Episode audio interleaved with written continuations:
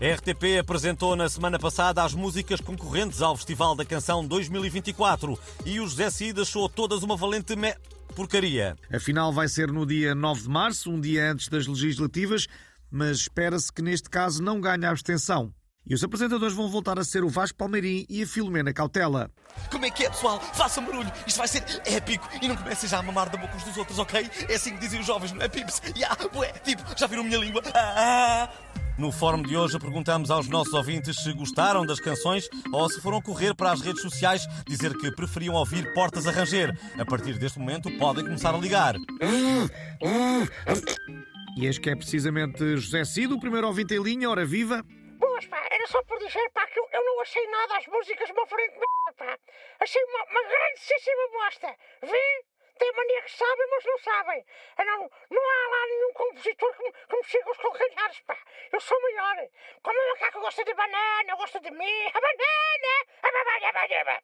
Obrigado pela sua opinião. Vamos agora ouvir o líder do PM e parceiro da AD, Gonçalo da Câmara Pereira. Bom dia. Olá a todos! Acho que fazia lá falta um fadinho dos meus. Ainda não sei se vou ver, mas se vir é só por causa das gajas boas. Metam lá gajas boas, pá, por favor. Uh, ficou o apelo. Liga-nos agora o líder do Chega, André Ventura. Faz ao favor de dizer. Era só para deixar a promessa. Se eu for Primeiro-Ministro, Portugal vai ganhar o Festival da Eurovisão, o Euro 2024 e, e até a Miss Universo com a candidata Maria Vieira. Vamos acabar com esta vergonha. Uh, ok, obrigado. E as nossas linhas já estão encerradas.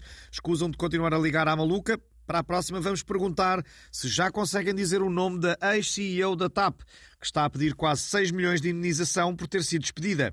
E as hipóteses são Christine Gruyère Fromage, Christine Palit La Reine, Christine Lavasquiri. Ficamos agora com o tempo de antena. O espaço que se segue é da exclusiva responsabilidade de Aníbal Cavaco Silva, que, como já percebeu, não vai calar-se até dia 10 de março.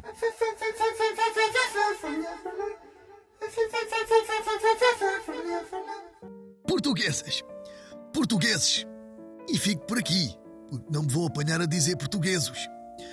Gostaria de recordar que quando fui Primeiro-Ministro Fiz mais num dia que o governo PS em oito anos. Fiz autoestradas, preparei o terreno para a Expo 98, conquistei Ceuta aos Mouros, convenci Nossa Senhora a aparecer aos pastorinhos. Eu acho que isso foi antes, Aníbal. Não foi nada. Resumindo, o PS cheira a cocó. E quem não votar na AD é um ovo podre. Obrigado.